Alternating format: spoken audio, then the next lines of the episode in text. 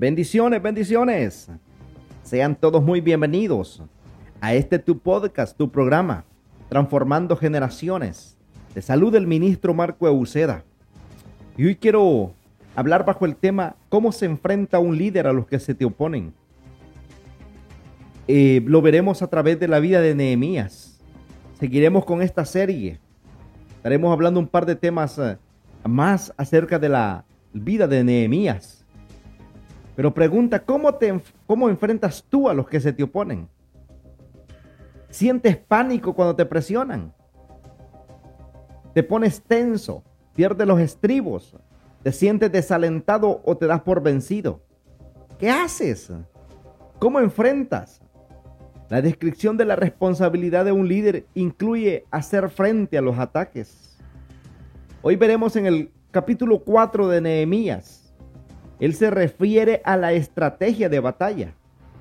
Nehemías también se refiere a las tácticas de los oponentes, los efectos de la oposición y la respuesta correcta de un líder. Lo, lo descubriremos hoy. Así es de que un líder hace frente a la oposición. Dice Nehemías en su capítulo 4, cuando Zambalat se enteró que estábamos reconstruyendo la muralla, se disgustó muchísimo y se burló de los judíos. Ante sus compañeros y el ejército de Samaria dijo, ¿qué están haciendo estos miserables judíos? Miren las palabras que utiliza este hombre. Creen que se les va a dejar que reconstruyan y vuelvan a ofrecer sacrificios. ¿Piensan acaso terminar en un solo día? ¿Cómo creen que de esas piedras quemadas y de esos escombros van a hacer algo nuevo. Y Tobías, el amonita que estaba junto a él, añadió, hasta una zorra, si se sube a ese montón de piedras, lo echa abajo. Es que el ridículo es la primera táctica que suele escoger nuestros enemigos, como lo ilustra en este pasaje. Después de tantos años, es una estrategia que todavía sigue utilizando Satanás en muchos libros que hallarás hoy en las librerías, relacionados a los negocios, relacionados al liderazgo, hablan de la guerra psicológica en las oficinas, en los trabajos. Y si eres un cristiano, eso aumenta todavía mucho más en la batalla. El mundo de un creyente, el mundo no creyente ridiculiza continuamente a la iglesia. La gente nos está denigrando, discute con nosotros, se burla de nosotros, nos caracteriza como débiles, ignorantes y fanáticos. O dicen que todos los pastores son débiles, cobardes o estafadores. El ridículo es constante y es eficaz porque ataca nuestra autoestima. Lo podemos soportar casi todo, menos el ridículo. El ridículo siempre es el sustituto del razonamiento, como vemos en el ataque de Zambalat. La risa es siempre el sustituto de la lógica. Cuando alguien te ridiculiza es probable que te estén, sintiendo miedo de que tengas la razón y que la mano de Dios esté sobre tu vida. Tienen miedo de que triunfes. Zambalat recurrió al insulto y dijo, estos miserables judíos con esto estaba insinuando que la motivación de ellos era egoísta, burlándose de sus creencias. Estaba exagerando su acusación. Estas son las herramientas típicas del ridículo. Zambalá dijo, ¿piensan acaso terminar en un solo día? Preguntó. Sin embargo, nadie había dicho tal cosa. Nadie había dicho que el muro sería reconstruido en un día. La exageración de las acusaciones es una táctica típica del ridículo. Primero crean una imagen falsa de lo que sucede. Y después de tirarla al suelo, aún más a un líder. El ridículo es algo contagioso. Una vez que Zambalat lanza sus ataques verbales y su compinche Tobías lanza el suyo, cada vez que alguien comienza a ridiculizar, siempre hay quienes lo sigan son los cobardes que nunca habrían dicho una sola palabra por su propia cuenta. Continuamos, dice Nehemías, la reconstrucción y levantamos la muralla hasta media altura, pues el pueblo trabajó con entusiasmo. Pero cuando Zambalat, Tobía, los árabes, los amonitas y los adodeos se enteraron de que avanzaba la reconstrucción de la muralla y de que ya estábamos cerrando las brechas, se enojaron muchísimo y acordaron atacar a Jerusalén y provocar disturbios en ella. Los enemigos traman una resistencia y ahora, en lugar de un puñado de críticos y resentidos, lo que había era una conspiración.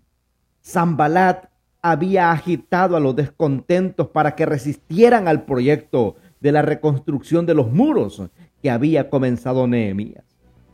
Zambalat y los samaritanos al norte, los árabes al sur, Tobías con los amonitas al este y los hombres de Asdod al oeste. Los judíos se encontraban rodeados. Donde quiera que miraban, veían gente conspirando contra ellos. ¿Has notado alguna vez cómo la gente negativa tiende a juntarse? Algunos cuyo único propósito en la vida parece ser oponerse a los demás. Y dice Nehemías, y nuestros enemigos maquinaban, les caeremos por sorpresa y los mataremos. Así haremos que la obra se suspenda. Algunos de los judíos que vivían cerca de ellos venían constantemente y nos advertían, los van a atacar por todos lados. La forma más rápida de esparcir un rumor es alimentarse en los miedos que tiene la gente. Los vamos a atacar desde todas partes.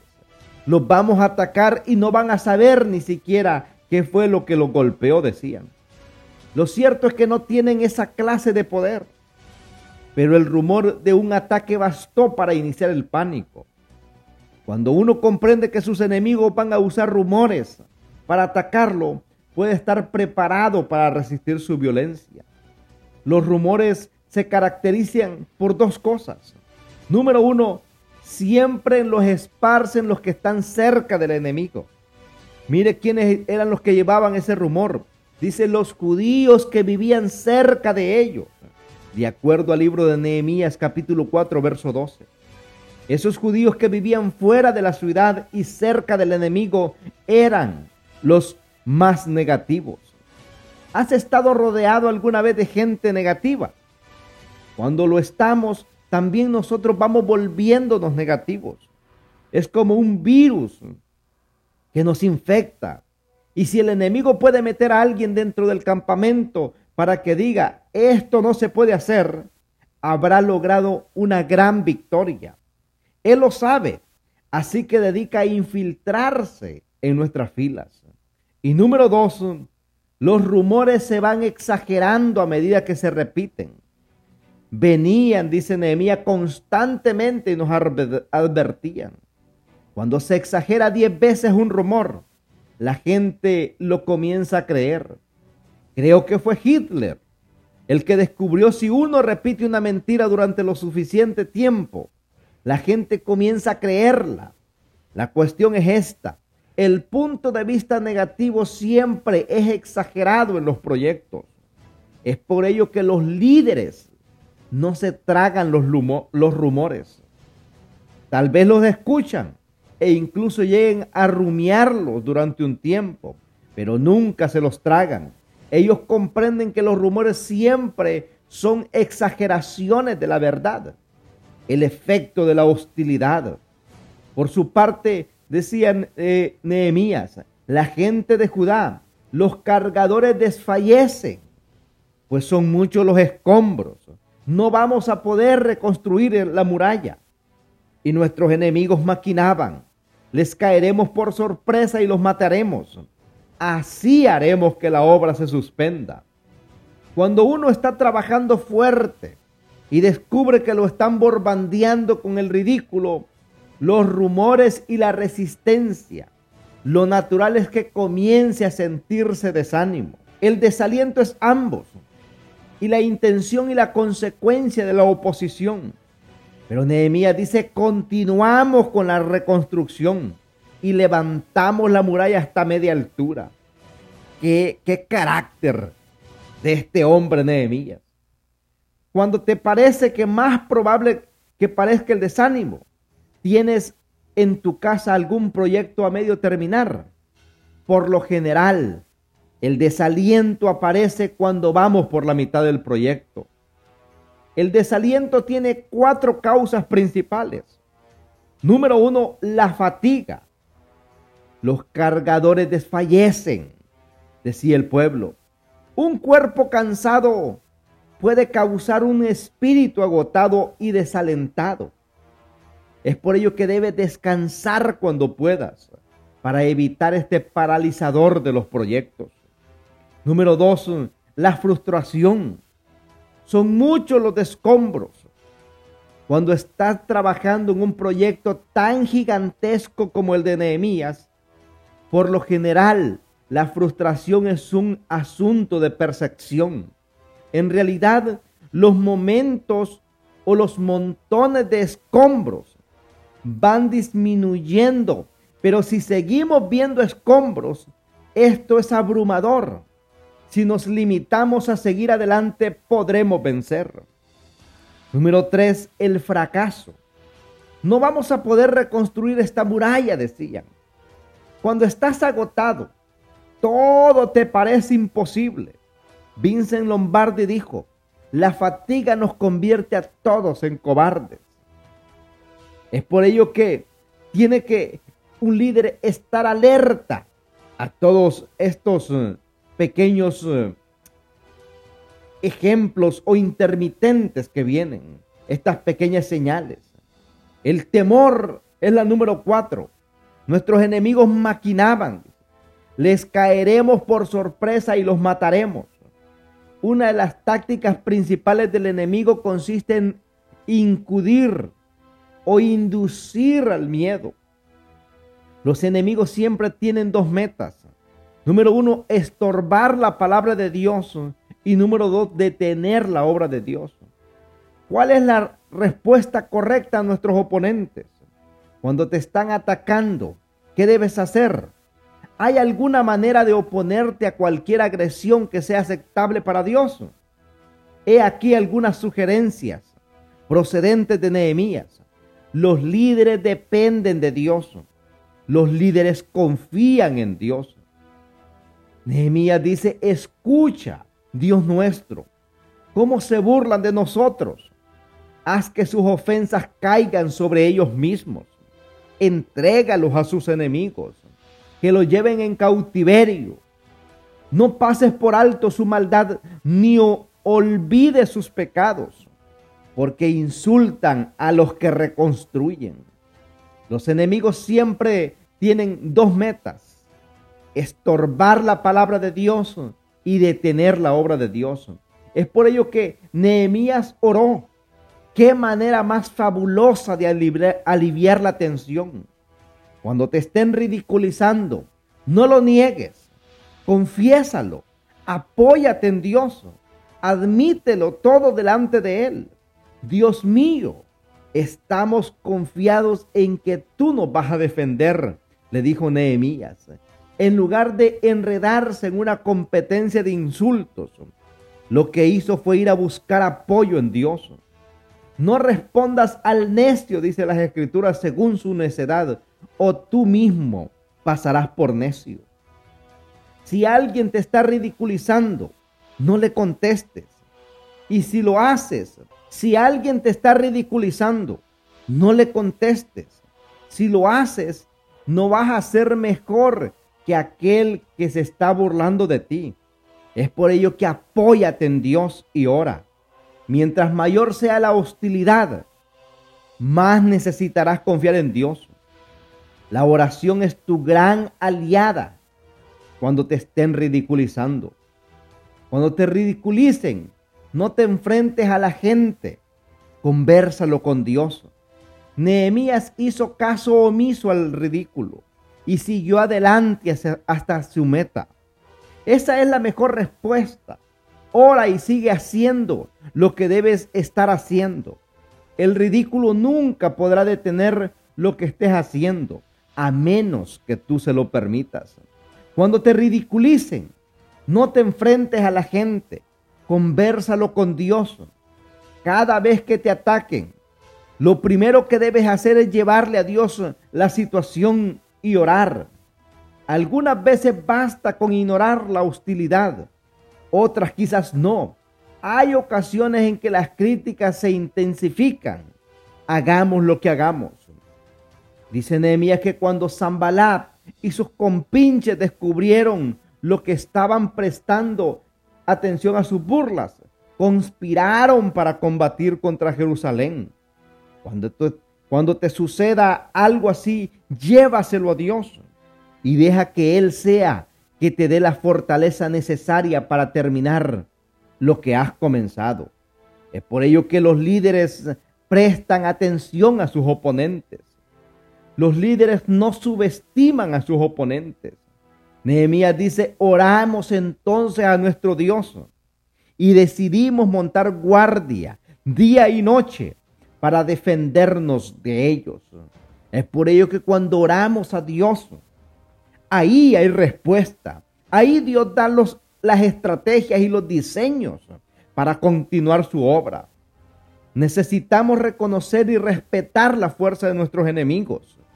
Nehemías dice que oraron. Oramos entonces a nuestro Dios. Y otra parte, y actuaron. Decidimos montar guardia día y noche para defendernos. Está muy bien que le pidamos a Dios que nos proteja. Decir por la noche en nuestro lecho, protégeme de los ladrones. Sin embargo, también es necesario que nos levantemos y cerremos la puerta. Oliver Congrel decía, confía en Dios y mantén seca la pólvora. Una petición sin precaución es una presunción. Cuando te estén hostigando, necesitas apoyarte en Dios y también necesitas respetar a los que se te oponen. Mientras mayor sea la oposición, más fuerte será la respuesta que se necesitará. Hasta aquel momento, dice Nehemías, solo era Nehemías el que había orado. Ahora, gracias a su ejemplo, todos estaban orando, estaban observando a su líder. Guiamos más con el ejemplo que por medio de nuestras palabras, por altos y elevados que nos encontremos. Nehemías había estado orando constantemente hasta este momento. El pueblo que lo había visto orar había visto algo de la fidelidad de Dios. Ahora comenzó también a orar. Si eres líder en tu negocio y quieres que otros te sigan, comienza a orar. La hostilidad corporativa exige una respuesta también corporativa. Gracias al ejemplo de Nehemías, todo el pueblo de Dios había comenzado a orar. Entonces pusieron guardia, Nehemías conocía a sus enemigos, así que puso una vigilancia de 24 horas y estableció un sistema de seguridad. Tal vez tú hayas oído decir, a guerra amisada no muere soldado. Esto es cierto. A lo largo de toda la historia, los líderes han tenido que prepararse para no fracasar. Esto es muy, pero muy importante, estar alerta es la parte humana. Ponerse en guardia y orar es la parte divina. Confiar en Dios. Estamos alerta cuando cerramos nuestra puerta. Oramos cuando le decimos a Dios que confiamos en Él. Es por ello que debemos aprender a hacer ambas cosas. Orar primeramente, ponernos a cuenta con Dios y pedir las estrategias. Y número dos, actuar en base a ellas. También los líderes refuerzan sus puntos débiles. Dice Nehemías, así que puse a la gente por familias, con sus espadas, arcos y lanzas detrás de las murallas en los lugares más vulnerables y desguarnecidos. Los buenos líderes saben en cuáles puntos son los vulnerables y refuerzan esos lugares después de orar y echar a andar un sistema de alarma. Nehemías reforzó los lugares más vulnerables, aquellos lugares donde había una muralla más baja. Los lugares donde estaba más alta no necesitaba tanta vigilancia, pero aquellos puntos bajos necesitaban una ayuda especial. ¿Sabes a dónde se hallan tus puntos vulnerables en tu negocio, en tu vida espiritual y en tu familia? ¿Dónde estás más expuesto a los ataques? Este es el principio que Nehemías nos está enseñando. Los buenos líderes saben cuáles son sus puntos vulnerables y refuerzan esos lugares. Cuando estés haciendo una presentación de cualquier forma que sea, conoce tus debilidades, prevé las objeciones, prepárate para lo que te puedan arrojar, espéralo, porque lo más probable es que suceda. Pero si estás preparado, podrás evitar un desastre. A partir, dice Nehemías, de aquel día, la mitad de mi gente trabajaba en la obra, mientras la otra mitad permanecía armada con lanzas, escudos, arcos y corazas. Los jefes estaban pendientes de toda la gente de Judá, tanto los que reconstruían la muralla como los que acarreaban los materiales, no descuidaban ni la obra ni la defensa. Todos los que trabajaban en la reconstrucción llevaban la espada en la cintura. Dice Nehemías, a mi lado estaba el cargador de dar toque a la alarma. Yo le había dicho a los nobles y gobernantes y al resto del pueblo, la tarea es grande y extensa y nosotros estamos muy esparcidos en la muralla, distantes unos de otros. Por eso, al oír que toque la alarma, cerremos filas y nuestro Dios peleará por nosotros. Nehemías y los habitantes de Jerusalén trabajaban día y noche sin parar, pero no tenían ejército. Todos eran trabajadores neófitos que habían unido sus fuerzas para levantar la muralla. No podían ni pensar ni siquiera en fortificar la ciudad.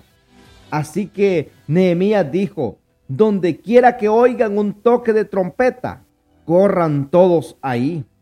Entonces sabremos que el enemigo está ahí y lo combatiremos todos juntos. Mantengan abiertas sus líneas de comunicación en los tiempos en que estén sufriendo ataques u hostilidades. Nehemías convirtió a la ciudad entera en un campamento armado y todos empezaron a hacer dos cosas. Uno, trabajar y dos, cargar un arma. Los líderes tienen que edificar y presentar batalla al mismo tiempo. Cada vez que comenzamos a levantar algo para Dios, estamos buscando batalla.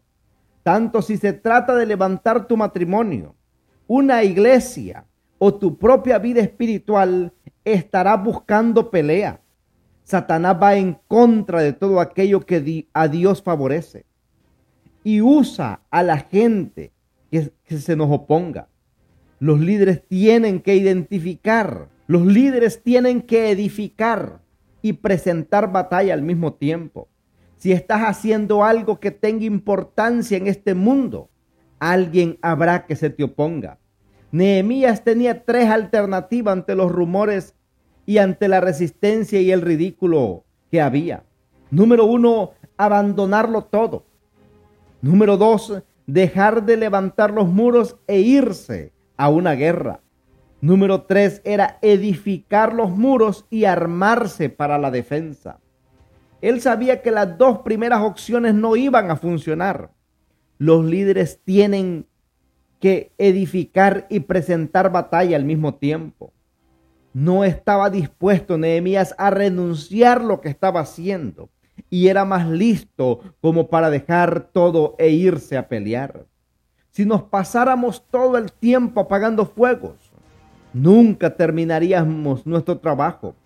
Para que tu proyecto triunfe, necesitas aprender a edificar y presentar batalla al mismo tiempo.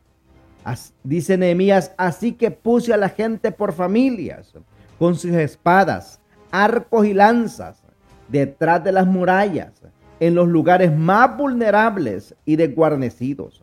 ¿Por qué lo hizo así Nehemías? Por familia.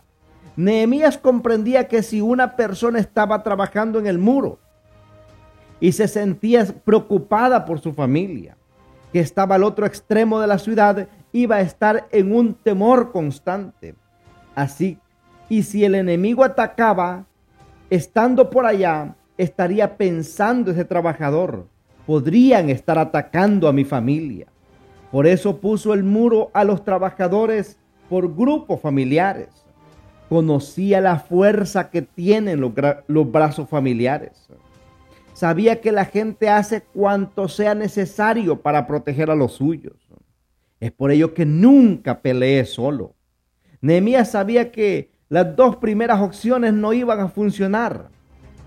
Es por ello que él sabe que los líderes tienen que edificar y presentar batalla al mismo tiempo.